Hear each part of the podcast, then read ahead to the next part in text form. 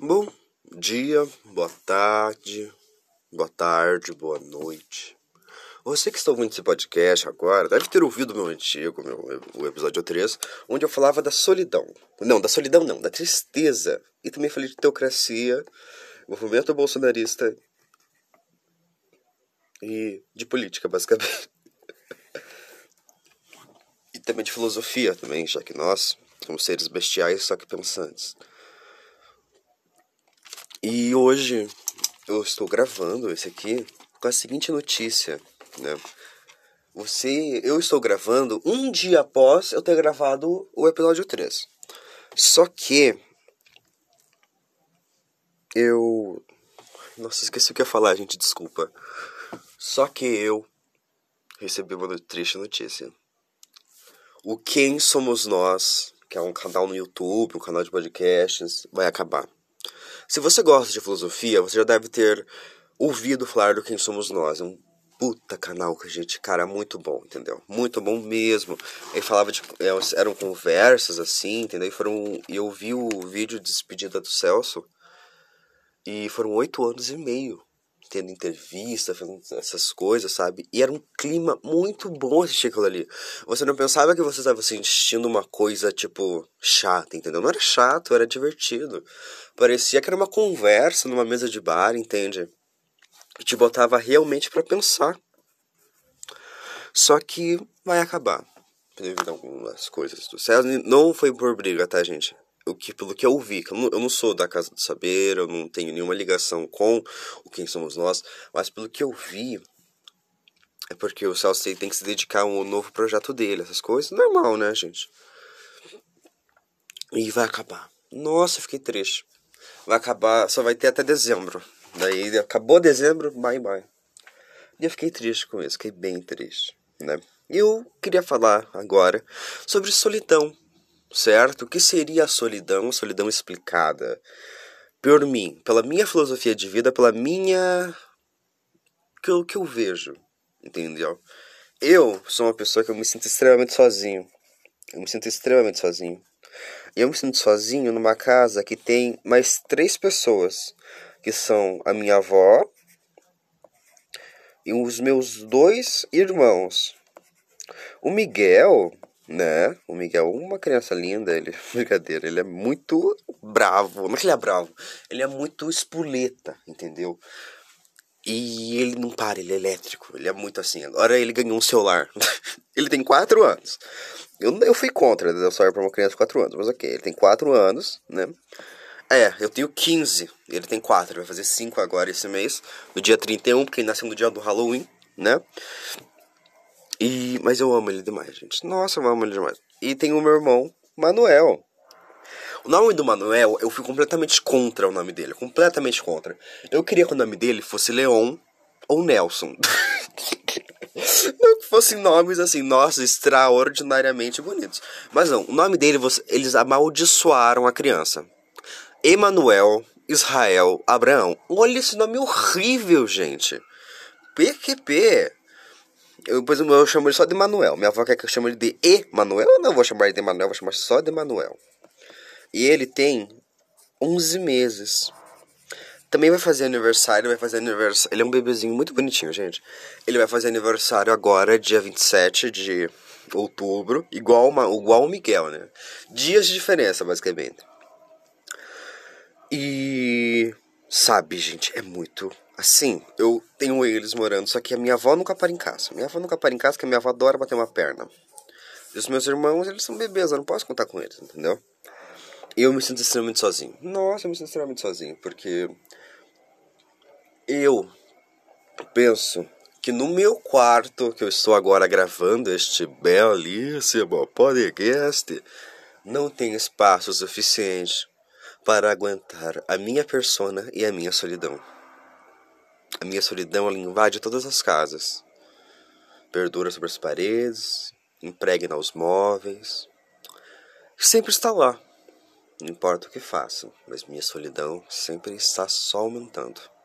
Tenho amigos, tenho bons amigos, pessoas que eu amo, pessoas que eu admiro, mas todos são virtuais. Basicamente. Por quê? Gabriel, todos são virtuais, Gabriel, por quê? Bom, vamos supor, quando eu tinha 12 anos, eu tinha um amigo chamado Eric, um amigo chamado Isaac e uma amiga chamada Maiara. Entendeu? O Eric morreu, câncer no estômago. O Isaac foi para Santa Catarina e morreu, câncer no cérebro. E pessoa ficou eu e a Maiara. Daí a Maiara ela foi embora. ela foi embora, gente. E daí ficou só eu. Então, parece minha vida parece Grey's Anatomy, entendeu? E também teve problemas com a minha mãe, igual. também, meu pai nunca foi presente. Nossa, eu sou a própria Alice Gray. Quer dizer, Alice Gray não, a própria Meredith. Viu? Olha só. Por isso eu gosto tanto daquela série. Mas é basicamente isso, gente. Eu me sinto extremamente sozinho. Eu não consegui ter amigos depois da morte do Eric. Porque eu e o Eric, a gente foi amigo por 10 anos. Desde quando nós éramos bebês. Desde que, tipo, ele morreu, eu tinha 12, se não me engano. É, eu tinha 12, se eu não me engano. E daí o que aconteceu? A gente se conhecia desde os dois. E pra mim foi triste, porque eu não sabia que ele tinha morrido, entendeu? Porque a gente meio que. Um tempinho antes dele morrer, a gente acabou se distanciando, entendeu? Por causa das férias, que eu fui viajar pra Matinhos, lá na casa do padrinho da minha mãe. E, e tipo, a gente ficou. Eu fiquei lá com a minha avó, entendeu? E o Miguel também já estava nascido. E eu já estava nascido, o Miguel tinha dois anos. E daí eu volto para Curitiba, daí eu encontro a Maria Eduarda, que era uma colega da gente de de creche, assim, ela fala, Gabriel, você não tá sabendo? Eu falei, do que? O Eric morreu. Deu, puta, do quê? Ela falou, câncer no estômago. Eu falei, puta que pariu. Deu, fui, eu não acreditei só nela, né? Eu peguei, eu fui checar com a família dele e tal, encontrei a avó dele, ela falou que ela confirmou daí. Eu fiquei bem triste. Coitado. Jazeu, né? É a vida, jazeu. Mas eu não fiquei triste por ele? Eu fiquei triste por mim porque eu sou mesmo egoísta, porque eu nunca pensei, eu nunca, eu não penso na morte como uma coisa triste. Ou nossa, eu comecei a falar de solidão, agora eu vou falar de morte. Ok, o que é a morte para Gabi Live Campos? Porque gente, meu nome não, é, não tem Live no meu nome, mas eu gosto de colocar Live porque Live é L-I-V-E-D, detrás pra frente fica Devil. Qualquer forma que eu tenha de afrontar a igreja eu vou fazer. Gabriel Live. Por que é morte para o Senhor? Morte para mim é uma consequência. Você, eu acho que a morte é um dentista. Como assim, Gabriel? A morte é um dentista? A partir dos primeiros milésimos de segundo que nascemos até o nosso último suspiro, a nossa vida inteira é uma sala de espera. Essa é a minha concepção de morte. Em que você está esperando o dentista, mas você não quer ir pro dentista às vezes, outras vezes você quer ir. As das pessoas não querem ir no dentista. E o dentista é Dona Morte, né?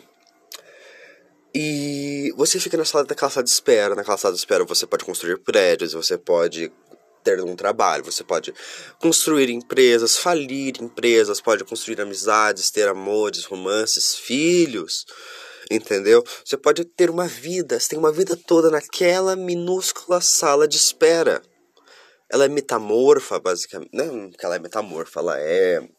Tipo, sabe? Ela é muito pequena, mas ela é tipo a Tardes. Ela é pequena, mas só que se você pegar, se você quiser que ela aumenta. A Tardes não, não fazia isso, mas eu sei. Mas ela é uma sala de espera bem pequena. Onde tu tem aquela tua vida, naquele quadrado da sala de espera, onde vai ter sua família, seus amigos, que são também família, gente, tá bom? Ok. Você vai ter seus, suas paixões, seus filhos, se você quiser. Eu não quero ter filho, mas o meu sonho, um dia meu sonho era ser pai. Mas eu não posso que eu tenho medo de ser um pai igual minha mãe foi, entendeu? Porque minha mãe foi uma mãe que, olha, né? E é tipo isso, entendeu? Naquela sala espera você vai ter todo o seu círculo social ali. Toda, todo, todo, todo, todo, todo, todo. Certo? E daí, quando você tiver. Certo? Vamos supor que você nasceu em 2006, que é o mesmo ano que eu nasci, e morreu em 2088, ok? Você tinha 82 anos. O dentista te chamou para ir. Você não pode recusar por dentista, porque você está com muita cara. Escovem os dentes, crianças. Você não pode recusar o dentista. E você vai. E as pessoas que você ficou conhecendo nesses 82 anos vão chorar a sua morte. Muito. Mas eu penso da seguinte forma: as pessoas choram pela sua morte quando há algum arrependimento envolvido. Eu nunca chorei pela morte de ninguém, chorei pela morte da minha bisa porque eu me arrependi. Na morte da minha bisa aconteceu um episódio, eu não sei se eu sou sensitivo, se eu sou uma coisa assim, que aconteceu o quê? Eu, uma semana antes dela morrer, eu sonhei com um homem, não sei se era meu avô ou se era meu biso, falando pra mim, vai lá visitar a tua bisa que ela vai morrer. Eu não fui, depois ah, cara, foi só um sonho. Eu acordei e pensei, ah, foi só um sonho. Minha inscrição foi extremamente lúcida, entendeu? Mas tipo assim, eu pensei, ah, cara, foi só um sonho. Minha bisa morreu uma semana após. E eu fiquei triste. E eu estava ouvindo Boys Will Be Bugs, do Cave Town. Meu inglês é péssimo, gente, ignorem, viu? Eu estava ouvindo essa música e agora toda vez que eu escuto essa música, essa é uma música que eu gosto muito. Toda vez que eu escuto essa música, eu penso na minha bisa. Entendeu? E agora eu fiquei triste também. E a minha bisa morreu com 83 anos. 83, eu acho, né? É, minha bisa tinha Alzheimer, ela tinha já alguns problemas, então. Né, eu fui feliz que ela morreu. Porque ela teve um minuto de paz aí. Porque a família é cheia de hipócritas. Cheguei naquele enterro, vi um monte de gente chorando. Eu não, eu, eu não chorei no enterro dela, tá, gente? Eu não chorei no enterro dela. Eu cheguei em casa, assim, de. Daí caiu a ficha, eu não vou mais poder viver a minha bisa. Daí eu fiquei triste e chorei umas, umas lágrimas. Mas acho que foram. Gente, eu conto as minhas lágrimas, sabe? Porque eu não choro muito. Daí quando eu choro, eu tenho que, que guardar o momento. Eu chorei, se não me engano, oito. Entre 8 a 10 lágrimas cada ano, entendeu? Fiquei bem triste. E. Eu pensei, nunca mais vou poder visitar a minha bisa. E a minha bisa foi uma mulher muito forte, a minha bisa foi uma mulher extremamente maravilhosa, uma pessoa extraordinária, entendeu? Ela ensinou muito bem a minha avó. Minha avó segue os passos da minha bisa, que é o quê? Cuidar dos filhos dos outros. A minha bisa fazia isso, né? Minha bisa cuidava dos filhos dos outros. E daí. Nos outros, quero dizer, dos, dos familiares. Tipo, seu familiar teu vai lá. Vamos supor que você tem um irmão. Seu irmão vai lá, faz um filho e dá pra você cuidar. Era tipo isso, entendeu? Só que a minha avó e a minha bisa foram os filhos que fizeram os filhos deram pra elas cuidarem. É, E a minha avó, ela seguiu muito o negócio da minha bisa. Acho que a minha avó e a minha bisa eram bem ligados até. E eu tenho memórias da minha bisavó muito boas. Eu acho que. É, eu tenho memórias muito boas da minha bisavó. Porque quando eu era pequeno, né? Eu sonhei não que eu.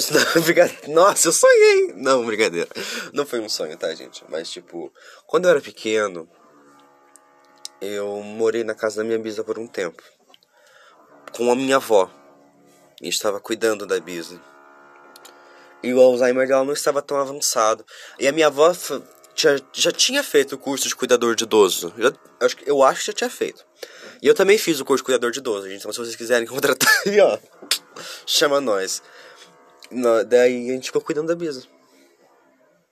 E a minha Bisa, coitada. Chegou o aniversário dela, a gente comemorou o aniversário dela, a gente passou, nossa senhora, ótimos momentos com a minha Bisa. E. Nossa, tá vindo lágrima aqui, acho que eu vou chorar, mas ó. E daí o que aconteceu? Daí passou, acho que foram uns um mês ou dois. Entre um e três meses que a gente ficou cuidando da Bisa. Daí quando ela morreu, passou por mim todos aqueles momentos, entendeu? Que eu podia ter visitado ela. E eu não visitei por ignorância minha, por atritos que eu tinha com algumas pessoas que cuidavam da Bisa. E eu acabei deixando isso interferir na minha relação com a minha Bisa. E a minha Bisa não foi só minha Bisa, minha Bisa foi minha madrinha, minha Bisa me batizou, entendeu? E agora. Eu não tenho mais Bisa. Na verdade eu tenho, né? Só que ela não tá aqui. E daí você pensa que.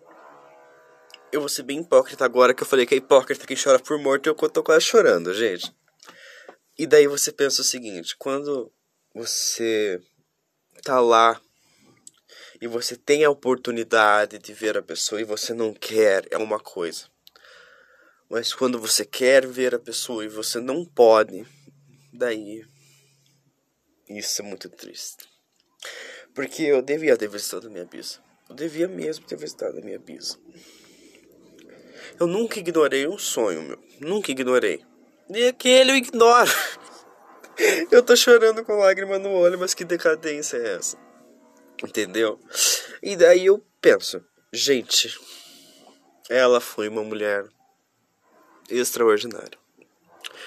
Extraordinariamente extraordinária. Porque ela teve uma vida até que bem difícil. E ela conseguiu superar essas coisas, entendeu? Ela conseguiu superar tudo, cuidou das filhas, cuidou dos filhos que também não eram dela. O biso traía minha bisa, né? Pelo que contam também. E.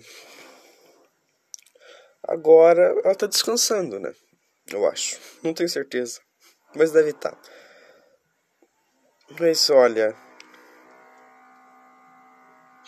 Uma mulher eu vou falar isso de novo. Uma mulher extraordinária. E a minha avó aprendeu muito bem com a minha pisa. Minha avó também. É uma mulher muito forte. Minha avó não se abala com poucas coisas. A minha avó ela tenta ver o lado bom das coisas, mesmo às vezes não tem. Minha avó é uma pessoa muito pessimista também, entendeu? Minha avó também é muito reclamona. Que tem pra reclamar, ela reclama. Só que ela é uma pessoa que ela demonstra muito amor fazendo as coisas, atos de serviço, entendeu? Ela demonstra amor comprando uma barra de chocolate, ela demonstra amor, sei lá, arrumando tuas canetas. Essa é uma forma de dizer que eu te amo. e acho que é isso, né? E a minha bisa, falar da minha bisa aqui. Minha bisa foi uma pessoa muito legal. Eu me lembro de um momento que, nossa, eu era bem pequeno. Minha bisa fazia uns. Não sei se minha bisa fazia 80. Não, minha bisa fazia 70 e poucos, porque eu era muito novo naquela época. É. A bisa fazia 70 e poucos. E daí. Minha avó, gente, minha avó tem 59 anos, tá bom? Deixa eu avisar vocês aqui. Minha avó é de 62, minha bisa é de 38. E a minha bisa ia fazer 70 e poucos anos. E. Ela não sabia a idade dela. Entendeu? O Alzheimer já tava assim. Daí ela falava que ela tinha 19. Coitada, gente. Tadinha da bisa. Mas, né, é a vida, gente. As pessoas morrem, nós temos que lidar com isso da mesma forma que a gente lida com uma ida ao dentista. Vai doer e vai ser desesperador. brincadeira, brincadeira. Não, mas tipo, a gente tem que lidar com isso da mesma forma que a gente lida com uma ida ao dentista. A gente não quer, mas um dia a gente vai. E eu no momento eu queria. Só que eu não, eu, não, eu não sei, eu não posso. Eu, por exemplo, eu eu poderia ter me agora eu vou falar também sobre morte. Agora eu vou entrar na subcategoria suicídio da morte, ok? Eu queria morrer. Eu quero morrer. E eu poderia ter me suicidado muito tempo atrás. Só que um dia eu fiquei doidão, fiquei muito louco das ideias e resolvi que eu queria socializar. Aí eu entrei num grupo chamado Sunflower. O nome do grupo, deixa eu explicar pra vocês, era um grupo, é um grupo maravilhoso, conheci pessoas maravilhosas. Só que eu entrei naquele grupo, tinham só 10 pessoas. Tirando eu, tinham só 10 pessoas. E eu demorei 3 meses para mandar um oi no grupo. então tinha 3 meses só mensagem acumulando. Entendeu? E daí. Aconteceu o quê? que eu comecei a conversar com o pessoal do grupo. E daí um dia eu conheci uma louca chamada Clara. Senhorita Clara Cavalcante. Que eu vou trazer aqui, que ela também já é uma convidada, ela vai vir, gente. E eu amei ela. A gente brigou, né? A gente não se amou assim, tipo, a gente não começou se amando. Não, a gente, eu cheguei lá, ela tava chorando. Não, eu já, eu já, já estava conversando no grupo. Era. A gente teve aniversário de um ano em setembro. É, era 24 de setembro, certo? Senhorita Maria Clara chegava no grupo chorando. Por que ela chegou chorando, gente? Não é que ela estava assim, chorando de uma coisa assim, entendeu? Ela estava. Ela estava, né? Desculpa fungado na gente que eu tô meio gripado. Ela estava chorando, pois ela tinha brigado com um amigo nosso chamado Carlinhos. Né? Não posso. Eu gosto do Carlinhos. Eu e o Carlinhos já tivemos muito altos, muitos altos e baixos, certo? Porque ele é muito briguento, gente. E é muito engraçado brigar com ele. Porque ele é literalmente o tipo de pessoa que você gosta de brigar. Entendeu? Ele é bem aquele tipo de pessoa que você pensa, cara, eu quero brigar com essa pessoa, eu quero discutir com essa pessoa, eu quero debater com essa pessoa. E daí, eles dois brigaram e a Clara estava passando por uns momentos difíceis. E acabou o quê? Ai, desculpa aí a cadeira, gente. Eu tava lá pegando uma cadeira que a minha ali quebrou. Olha só que coisa boa. E o que aconteceu, né? Ela tinha acabado de discutir com o Carlinhos. Eu cheguei, ela chorando, falou: Quem é você? Eu lembro da minha Gabriela, ela me contou toda a história que tinha acontecido. E daí o que aconteceu? Eu falei a seguinte frase, ela chorando. Eu falei: Que drama, viu? Nossa, ela me xingou. Eu xinguei ela também. Daí passou uma semana e a gente tava vendo a viagem dela para Curitiba. Que ela é de Leme, né, interior paulista, e eu sou de Curitiba, capital do Paraná, isso mesmo, eu sou sulista. E é basicamente isso. a gente se conheceu. E daí eu conhecendo ela, eu pensei, eu, me, eu amei ela, eu amo ela muito. Eu amo ela de uma certa forma que eu acho que eu nunca vou amar ninguém. E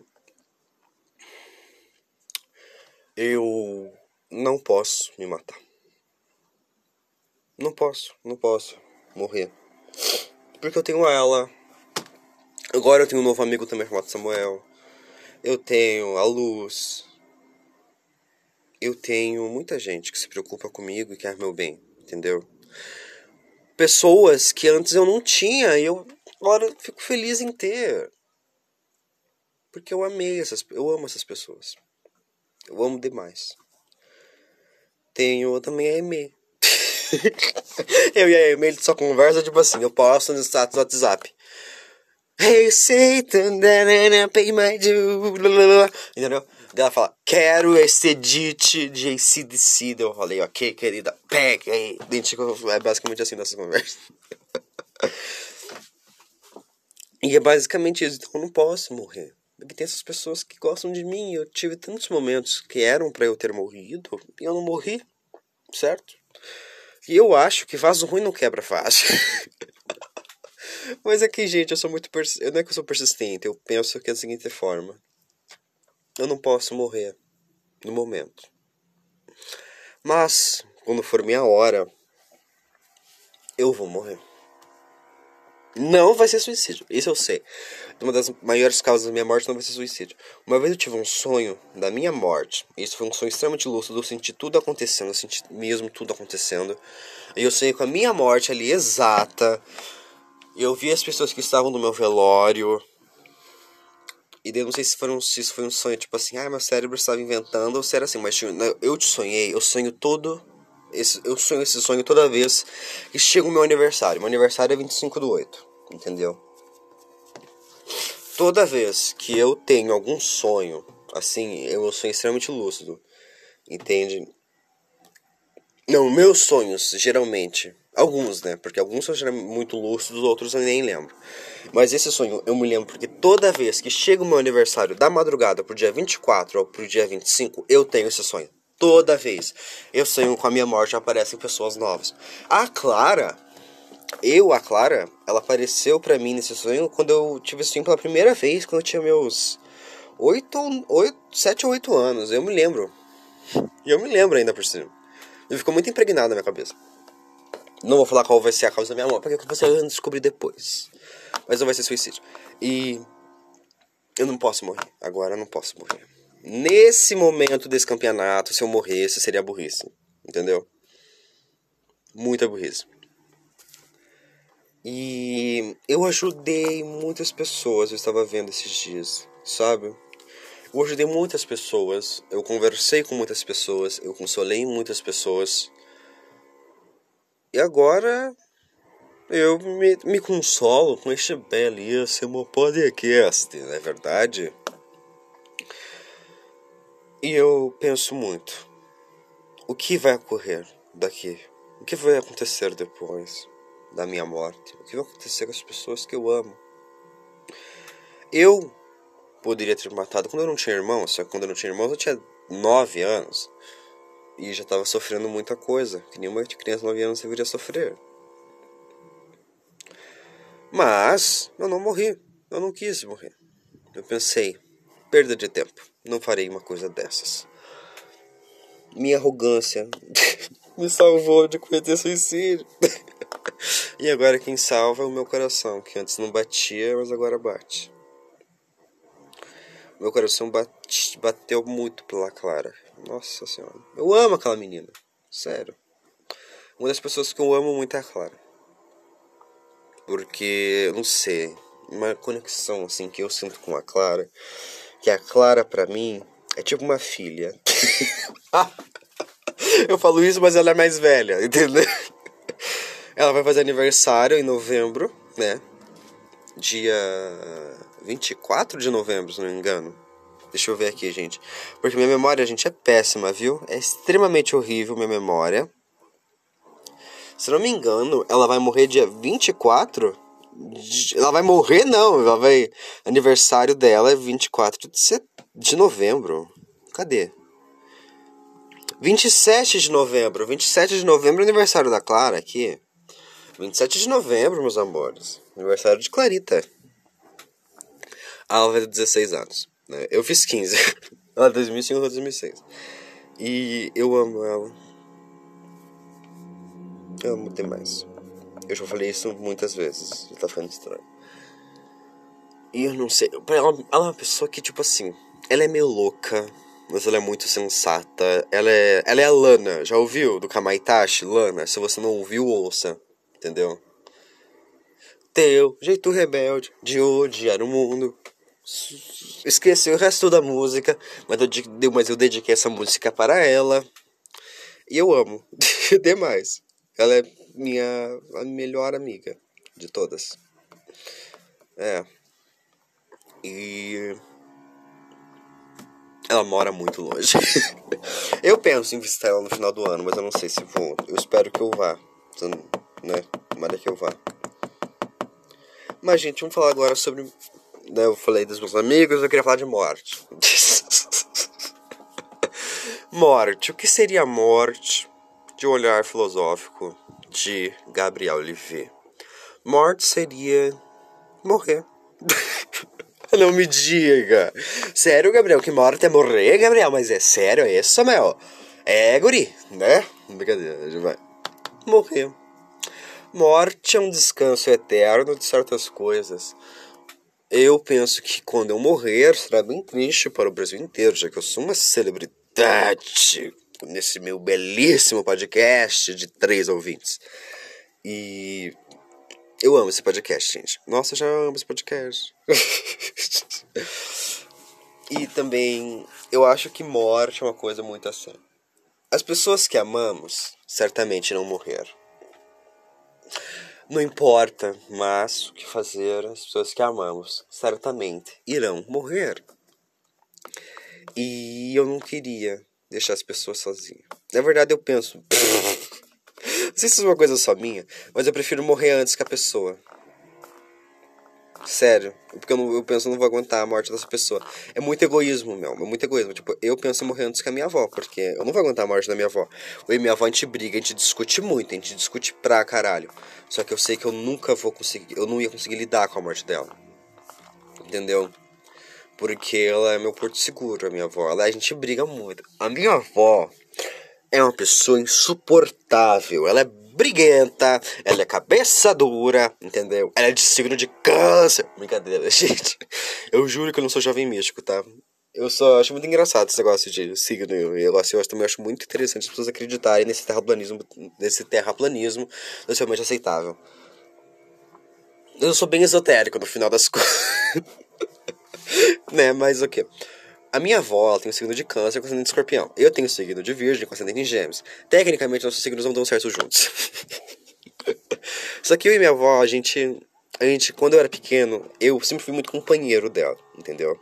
Quando eu era pequeno, todo lugar que ela ia, eu falava, deixa eu ir com a vovó. Eu tenho um grande trauma também relacionado à minha avó. E a minha mãe, olha só, minha mãe que me criando traumas. O que aconteceu? Quando eu era pequeno, a minha avó ela sempre trabalhou. Minha avó trabalhava em dois empregos. o salão de beleza, ela também trabalhava no motel. Ela era camareira. Entendeu? Minha avó ganhava bem, sabe? Só que a minha avó, minha avó ganhava muito bem no salão, só que ela não queria ficar perto da minha mãe. é basicamente isso. E daí minha avó chegou, cansada. E a minha mãe, sob efeito de drogas, nunca deixou minha avó entrar na casa dela. Na casa dela, não da minha mãe, na casa da minha avó. Minha avó tem um apartamento, minha avó comprou o um apartamento com 21 anos. Não, eu acho que foi com 20 ou 21 anos que minha avó comprou aquele apartamento. Minha avó trabalhou desde cedo, economizou dinheiro. E comprou o apartamento dela sem ajuda de ninguém. Entendeu? E daí a minha mãe nasceu, estragou tudo, né? Mas o que? A minha, daí a minha avó ela chegou cansada e minha mãe não deixou entrar no próprio apartamento dela.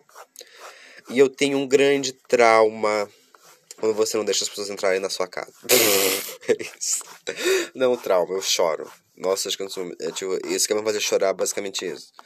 Que é o que? Eu ouvi a voz da minha avó falando, por favor, deixa eu entrar. Entendeu? Minha avó triste, assim. Nossa, isso destrói meu coração. Entendeu? Tanto que a minha avó, ela não consegue ficar em local fechado, assim. Minha avó sempre tem que ter a chave por perto dela. Porque minha mãe tinha pegado a chave da minha avó. E a minha avó também, acho que minha avó também tem um pouco esse trauma, porque minha avó não consegue ficar em lugares assim, fech tipo, fechados, tipo, aqui em casa. A minha avó não consegue ficar se ela não souber onde é que tá a chave. Se ela não souber onde é que tá a chave, e se, entendeu? Entendeu, gente? Tipo, minha avó. E daí. E aí depois eu peguei, eu consegui dar uma corrida da minha mãe, como minha mãe foi no banheiro, eu consegui abrir a porta pra minha avó. Coitada da minha avó. Minha avó, a gente, a minha avó não é santa, não. Minha avó não é santa, mas ela é uma das melhores pessoas que eu já conheci na minha vida. Me ajudou pra caralho. Minha avó me ajudou muito. Minha avó me deu, já me deu muitos conselhos. Minha avó já me comprou um monte de coisa. A minha avó eu acho que eu sou uma das poucas pessoas que ela disse eu te amo. e ela disse isso só duas vezes. Durante 15 anos da minha vida, ela só falou isso duas vezes. E foi basicamente assim, Gabriel, eu falei, oi, vó, ela falou, amo você. Eu falei, ok, vó, também te amo. Foi basicamente isso, entendeu? Mas ela não é muito de abraço. Eu gosto de dar abraço nas pessoas, às vezes, dependendo muito da pessoa. Se eu, só se eu amar muito a pessoa, porque eu não gosto de contato físico, entendeu? Mas a minha avó, eu, eu adoro abraçar minha avó, eu gosto de a minha avó por perto. Desde pequeno, eu sempre coloquei a minha avó como meu porto seguro, entendeu? minha avó, ela sempre esteve lá comigo, sempre, sempre me deu uma infância que, olha, se não fosse a minha mãe, teria sido uma infância maravilhosa.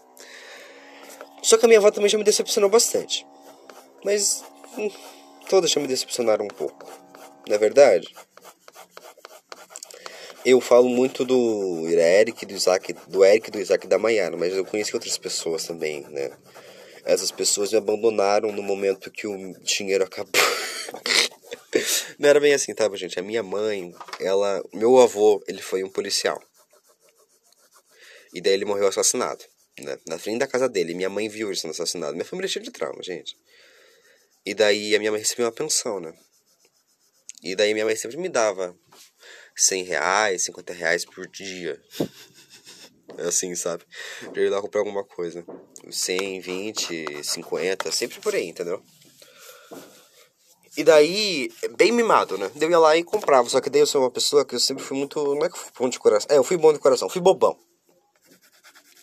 E daí eu comprava não só pra mim, comprava para as pessoas que eu achava que eram minhas amigas, entendeu? Só que as pessoas não eram minhas amigas, só queriam comprar lanche da escola Santo Antônio. E daí o quê? Adivinha?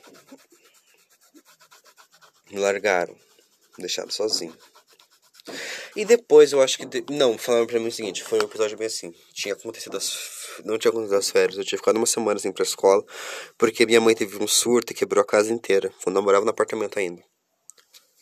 Acho que o Miguel nem tinha nascido ainda. É, se não me engano, o Miguel. Não, o Miguel já tinha nascido. O Miguel já tinha nascido. Minha avó tinha ido pra igreja. E eu tinha ficado com a minha mãe. E minha mãe pegou, bebeu, tomou diazepam e usou droga. Daí deu um surtão nela, ela ficou surtada. Daí ela começou a jogar dinheiro pra lá e pra cá. Daí ela começou a pegar, quebrar a casa, quebrou a janela, quebrou tudo. Chamaram a polícia pra ela. Minha avó chegou com a polícia inteira em casa. Minha avó deve ter levado um susto. E daí o que aconteceu? Eu cheguei lá depois de uma semana, que eu desse tempo eu também fiquei na casa do meu pai, porque chamaram meu pai, né? Tipo, meu pai, meu pai tem o nome no meu, meu de nascimento, entendeu? Meu pai tá lá, Jefferson do Rocha Campos, entendeu? Só que ele nunca foi um pai presente. Ele já quis ser, só que eu não deixei, infelizmente. E me arrependo um pouco disso. Porque ele. Acho que ele deve ser um bom pai, sabe? Só que o que tem a. Ele tem a família dele, né, gente? Ele tem a Gabriele, né? Que olha, pessoal, que pessoa criativa, meu. Aí a Gabriele, o quê? Gabriel, Gabriele, ó. Ele tem a Flávia, que é a esposa dele. Ele tem. A Flávia não vai com a minha cara, não sei porquê. Não sei, eu nunca fiz nada com aquela mulher, gente. Mas acho que ela não vai com a minha cara. Sério. Mas ah, foda-se também, eu também não vou muito com a dela. Entendeu, gente? E daí, tipo. Fiquei uma semana na casa do meu pai, onde nossa maior conversa foi bom dia, boa tarde e boa noite. Exatamente isso. Eu tive muito medo também de perder minha avó. Porque minha mãe é um tipo de pessoa que minha mãe não morre. Minha mãe não importa o que aconteça, minha mãe não morre. Entendeu? Teve episódio da overdose, que eu já falei pra vocês, e também minha mãe é um tipo de pessoa que minha mãe não morre, não importa o que aconteça, a mulher é imortal. Entendeu? Vaso eu quebra fácil. Mas eu amo minha mãe também, tá, gente? Eu só falo assim, mas eu, eu minha mãe eu tenho também boas memórias com ela antes dela usar droga. Ela usava droga tão pesadamente, que ela usava, que ela não usava tão pesado, entendeu? E daí. Eu fiquei com medo de perder a minha avó. Eu cheguei em casa. Minha mãe ficou sem dinheiro. Eu fiquei. Minha mãe tinha 25 anos, eu acho, 25, porque a pensão dela acabava quando tivesse 25. Ela surtou, ela tinha, ela tinha entre 25 e 28 anos quando isso aconteceu. 28 anos, os 28 anos dela foi muito louco. E daí eu fui pra escola. Daí eu sempre voltava para casa com eles, né? O nome deles era o Antônio, o Fernando e a Carioca. A Carioca, a gente perdeu contato mesmo porque, sei lá, né? Porque eu fui levar ela pra um lugar onde acabou se perdendo, a família dela não quis mais que eu viesse? Porque acho que eles pensaram que ia fazer algum mal pra ela, sei lá, gente. Mas eu, eu, tipo assim, eu gostava muito dela, ela gostava muito de mim também. A gente brigava às vezes, a gente, mas a gente ia muito na cara um do outro. A gente gostava muito dos dois. A gente se gostava até. Só que eu fui andar com o Fernando Antônio Carioca, a gente, tava, a gente morava perto, basicamente, que era um complexo de condomínios. E daí eles falaram, olharam bem na minha cara falou, falaram, né? Você tá forçando a amizade, dá pra dar licença? Então eu falei, forçando a amizade, eu estava quieto, eu estava andando com vocês. Mas não pode. Sério, nessa eu pensei, puta que pariu, né? No outro dia seguinte eu estava com dinheiro, eles vieram fazer de amiguinho. Deu o que aconteceu? Eu mandei tomarem bem no cu deles. Brincadeira, não falei isso. Eu falei, não, tô forçando a amizade. Acho que seria muito forçar a amizade. Bichão corosa. Mas só que. Acho que foi basicamente assim, gente. E daí. Eu não sei, não fui mesmo mesmo. Porque eu. Fiquei, eu me isolei de muita gente, eu me isolei de muita gente. E das pessoas que eu confiava me traíam de alguma forma. Entendeu? Eu já tenho muito esse negócio. Isso é muito louco às vezes também. Eu só que eu, eu considero muito lealdade.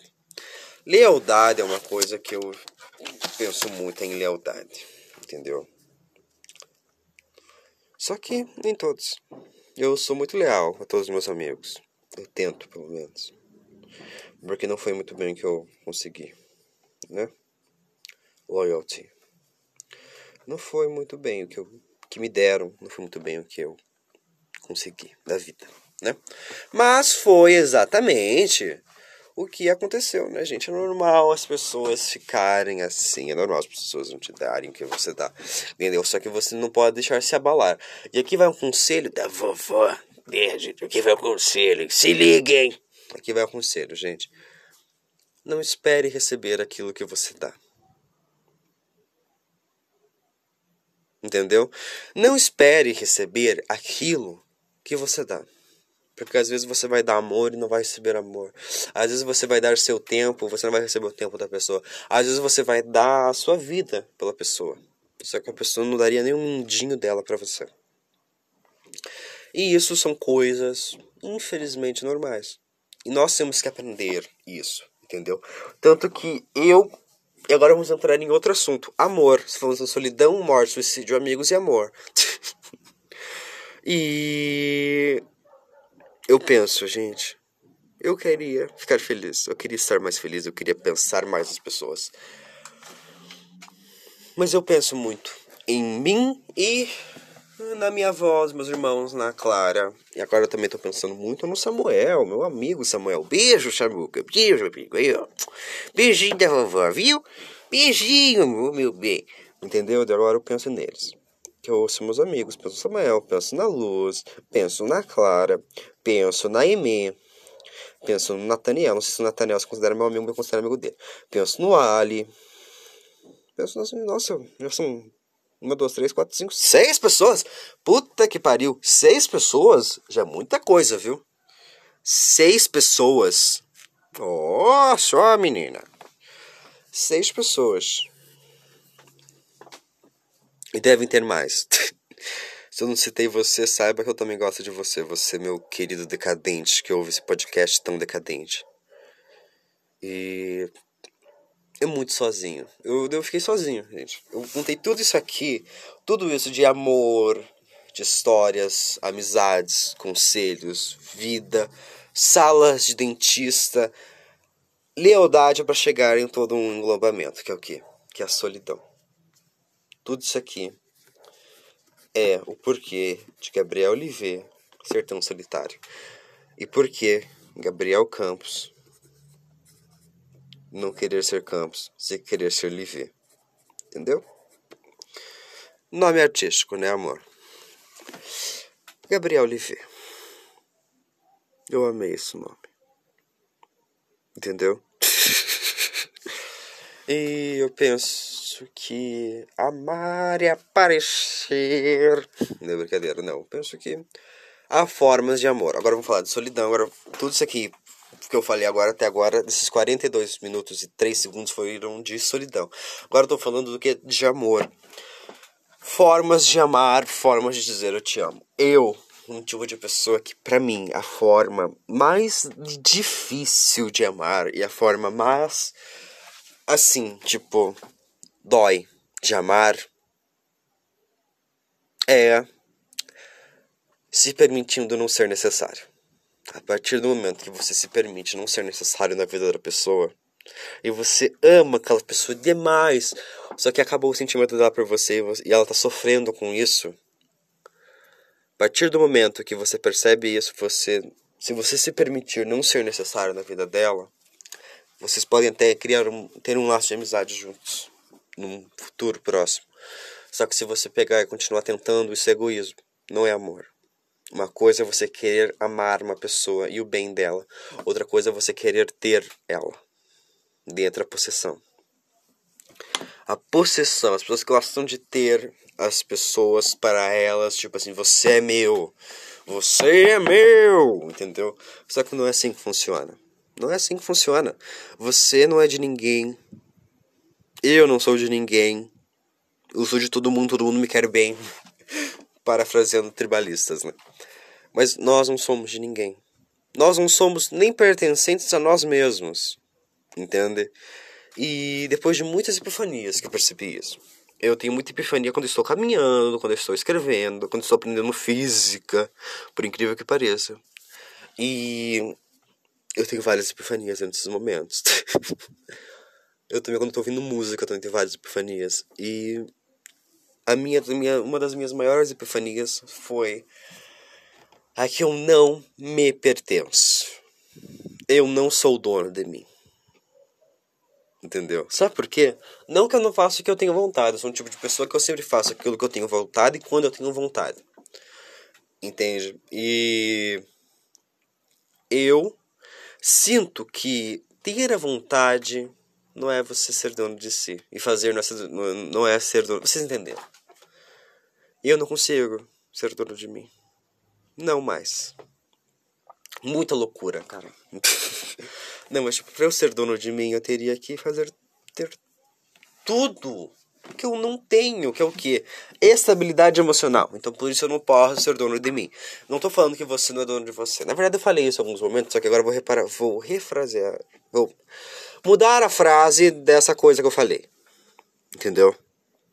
Você não significa que por você não ter uma saúde mental boa que você não consegue ser dono de si. Você é dono de si, você apenas não pertence a si mesmo. Eu sou o dono de mim, eu apenas não pertenço a mim mesmo. É meio contraditório, que vocês já vão entender. Eu não pertenço a mim mesmo porque o meu corpo não é meu. O meu corpo não é meu, porque eu vou morrer. Entendeu? Se eu fosse imortal, meu corpo, ai, meu, isso aí, cara, é meu. Entra agora na nossa espiritualidade. Não acredito em Deus. Mas eu sei que um dia eu vou morrer. E o meu corpo não será mais meu. Será cinzas. Entendeu? Porque eu quero ser cremado. Então, meu corpo não será meu, será das cinzas, será do fogo. Entendeu? E, de, e isso, cara, é muito estranho. Entendeu? É muito estranho. Entendeu? Porque nosso corpo é basicamente emprestado. A gente está morrendo a cada milissegundo, a gente morre um pouco. E a gente vai continuar morrendo por toda a eternidade até quando a gente chegar aos nossos tempos, aí a gente morrer de verdade, não abrimos os olhos, entendeu? E quando isso acontecer, cara, vai ser triste para todas, muitas pessoas ao nosso redor, só que para nós a gente não vai sentir a mínima diferença. Se houver outro lado, se houver outro lado, ok? A gente vai pensar, puta que pariu, né, meu? É, é a vida, né? é a vida, né? A morte, né? É a vida. Mas é a vida, gente. É basicamente a vida. A gente não se pertence. O nosso corpo não nos pertence, a gente não se pertence, entendeu? A gente tem nossa vontade, mas, né? O meu cérebro me pertence. O meu cérebro, olha, eu quero que o meu cérebro seja cremado, viu? Eu não quero que pegue meu cérebro para estudar igual fizeram de Einstein, porque eu sei que ele deve ser um cérebro bem burro. Coitado do meu cérebro. Brincadeira, cérebro. Te amo, viu? Mas é que olha, eu não confio muito em você. E é basicamente isso. Amor, amar, egoísmo, solidão. Sou sozinho, penso sozinho, me curo às vezes sozinho, mas eu me curo sozinho pensando nas pessoas que estão ao meu redor. As pessoas que me amam, as pessoas que eu sei que se eu precisar levantar um sofá, a pessoa vai vir. Que eu considero amizade aquilo que você pode chamar a pessoa para levantar um sofá. Eu não acho que o Wallace contaria levantar um sofá. Brincadeira, Wallace. Beijos, Twink. Adoro você. É, mas eu acho que a Clara, a Clara ela viria levantar o sofá, ainda por cima falaria pra mim, nossa, Gabriel, que, que sofá, embaixo do sofá tá sujo? Eu sou porco. Entendeu? Mas entende, gente? Eu me curo toda vez que eu dou um tempo também no WhatsApp, quando eu dou um tempo de alguma coisa, assim, na rede social. Eu me curo pensando nas pessoas que eu amo, nas pessoas que eu sei que me amam e nas pessoas que vão me amar um dia. Eu penso em vocês, meus caros ouvintes. Eu penso no tempo, eu penso na vida, eu penso em quem sou, como sou e como pararei de ser eu. Eu penso no que é a humanidade, o que deixaria de ser a humanidade. Eu penso no que a vida me reserva. Eu não acredito em destino, mas o que pode acontecer? Que, será que eu posso hoje, agora, pegar, sair na rua e encontrar uma pessoa que pode me fazer extremamente feliz? Ou será que eu posso sair na rua e ser assassinado por um cachorro? Nunca saberemos. E esse é o ponto que eu queria chegar. Nunca, nós nunca vamos lembrar do futuro. Eu penso que o espaço-tempo é um círculo. É um, é um ovo, na verdade, que ele é sempre elasticado, juntado, juntado, o professor português me matar agora. Ele é sempre assim, entendeu? Ele é muito abstrato e ele muda conforme você roda ele. Então, eu possivelmente já passei por isso aqui, de gravar este podcast em algum momento, só que eu não me lembro e agora estou fazendo. Não estou falando que eu já fiz, estou falando que eu, meu cérebro, possivelmente já tinha a imagem de eu gravando o podcast falando isso, só que ele não me deixa eu lembrar. E a partir deste momento você pensa, ok, espaço-tempo, sério, espaço-tempo, essas coisas, e o espaço-tempo ele é muito modificado. Ele é modificado pelas suas ações, o espaço-tempo. Nossa, nossa, eu posso estar falando uma merda incorrigível. Se eu estiver falando merda, me avise, mandem DM no Instagram. Entendeu? Aí também me sigam, viu? Vovó precisa de seguidores. E, gente, é basicamente isso. O espaço-tempo, a gente lembra do futuro, a gente só não a gente, a gente sabe o futuro, a gente só não lembra dele. Basicamente isso, entendeu? Só que Daí entra a vidência, daí entra o, a, a bicha mística dentro do jovem místico. Não tenho nenhum preconceito, imagina, eu trato até como se fosse gente. Mas, gente, vamos falar a verdade, né? Tipo, eu falando de espaço-tempo, basicamente uma vidência, né? E eu pensando nisso. Mas, gente, é basicamente isso: espaço-tempo. E esse episódio será um bônus. Vou lançar ele quinta-feira, né? Então vou lançar ele amanhã, então ele será um bônus, viu, madames?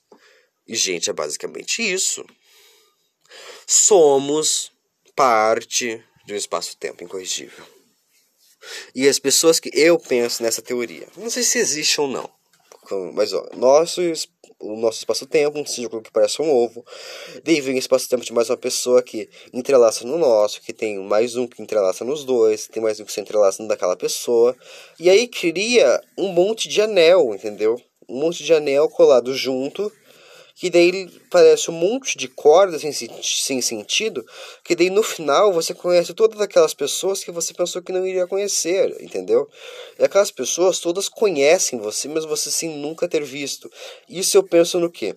Eu sou essa. Vocês não estão vendo, mas ó, eu sou essa, esse círculo oval aqui. Eu conheci a Clara, certo? A Clara conhecia a Joana, o Gustavo e mais uma penca de gente. né? E agora, daí o que? Daí a Joana, pela Clara, me conheceu. De cria uma linha que nos conecta, assim, me prendendo a Clara ainda mais. Basicamente o que? Eu ter Agora que eu tenho conexão com a Joana, eu e a Joana a gente sempre está conversando pelo WhatsApp, essas coisas. Agora eu tenho conexão com a Joana, ou seja, a Clara, mesmo se eu quisesse, ela não pode sair do meu círculo social porque ela está envolvida no círculo da Joana, que está envolvida no meu círculo. Entendeu? Vocês entenderam essa matemática aí?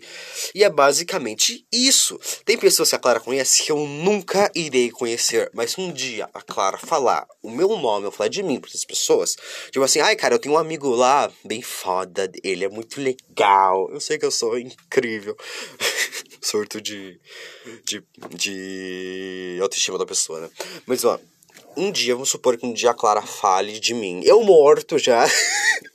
a Clara fale de mim pra uma pessoa. Tipo assim, ah, um amigo meu, Gabriel, lá no meu tempo, filho, sabe? Lá, e daí o que? Aquela pessoa automaticamente vai saber da minha existência. A partir do momento que ela sabe da minha existência, o círculo dela se conecta ao meu círculo. Embora o meu círculo já esteja morto, ele ainda está ativo. Morto e ativo, entendeu? Entenderam a minha matemática? Essa é a minha teoria dos círculos sociais, basicamente. Eu tenho o meu círculo social, que agora está envolvendo Samuel, que está envolvendo Ana, que está envolvendo Clara, que está envolvendo Carlinhos, que envolve. Eu não converso muito com Carlinhos, mas vou colocar ele aqui só para dizer que eu coloquei, viu? Está envolvendo Wallace, está envolvendo várias pessoas, entendeu? Essas pessoas conhecem várias pessoas.